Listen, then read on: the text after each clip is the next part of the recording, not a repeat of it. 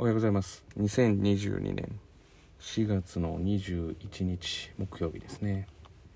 かれこれ多分50回を超えましてそろそろですね。まあ今までもそうなんですけれどもだいぶ、えー、ネタもかぶって基本的に考えてることは一緒だと、まあ、やってることとかは結構新しいことをこう始めたりしてるんですけれどもまああの今年からですね引き落とし口座振り替えの前にえー、はがきを、えー、送らせてもらったり、まあ、去年からで言ったら個別指導ですね。でうちの個別指導で言うと、えー、受けた分だけ、えまああの受けた分だけの請求になるという形なのでだから月ごとに受けられるそのものが決まる、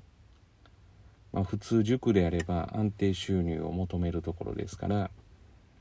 まあ大体月月何回だ。から月何回とかいう形にも固定してやるのも OK だしと。まあただ基本ベースはあの、まあ、クラス指導をメインにしているので、まあ、去年で言えばそういうことをやったり。今年で言えば高校生の、まあ、現代文と古文の、えー、東大生の授業があったりと。でまあもう一つ5月からちょっと新しいものをやるんですけれども。まあ正直言ってそのまあ言うべきことじゃないっていうふうにね言われるかもしれないんですけれどもその東大生の授業とか別にあの黒字がすごくあるとか利益が出る形ではやっていないです。まあ、むしろもうそうですね、まあ、マイナスにはならないようにっていう付加価値で考えてると。まあ、経営者っていうことで言うと、まあ、経営者っていうほど別に大きなところを経営してるわけでも何でもないのであれなんですけどまあ、失格だよと。ビジネスとしてはとかっていうふうに言われると思うんですけれども、まあ、最終的にビジネスとしても当然、まあ、成功するというかうまくいくことも含めてやっぱり人として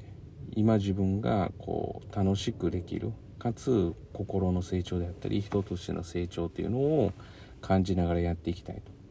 と。それとあのビジネスの成功は相反するものではないので同等だとは思ってます。ただまあそこに関しては常に思い描いているところで、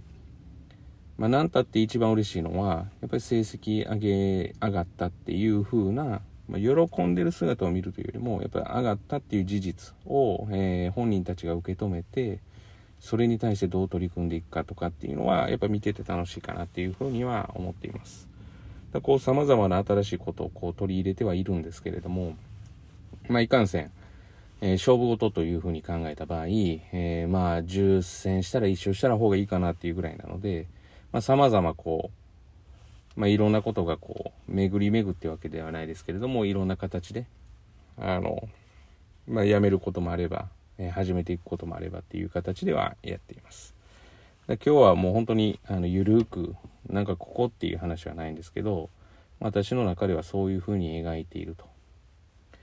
まあだから、今はどちらかというとこうね、少子化傾向で、やっぱり未来もどちらかというと明るいものではない。まあ結局人口も半減する。まあそうなった場合に、まあこの国自体がなくなるんじゃないかとかっていうようなことも言われて、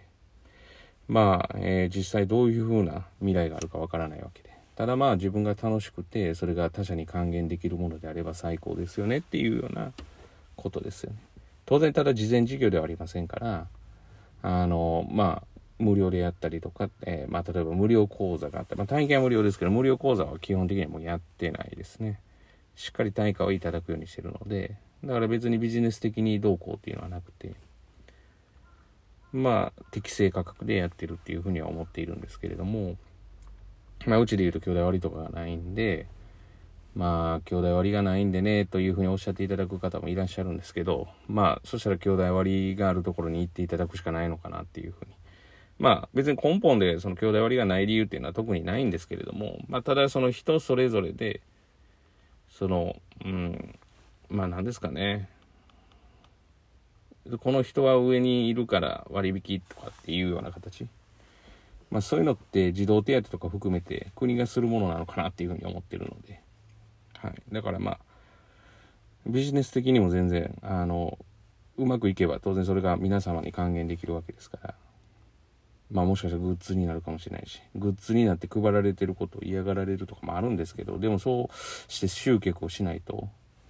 結局うまくいかないっていうこともありますから。だから大手塾が別に集客をすることに対しても当然だと思うし生きていく手段としては必要なわけで、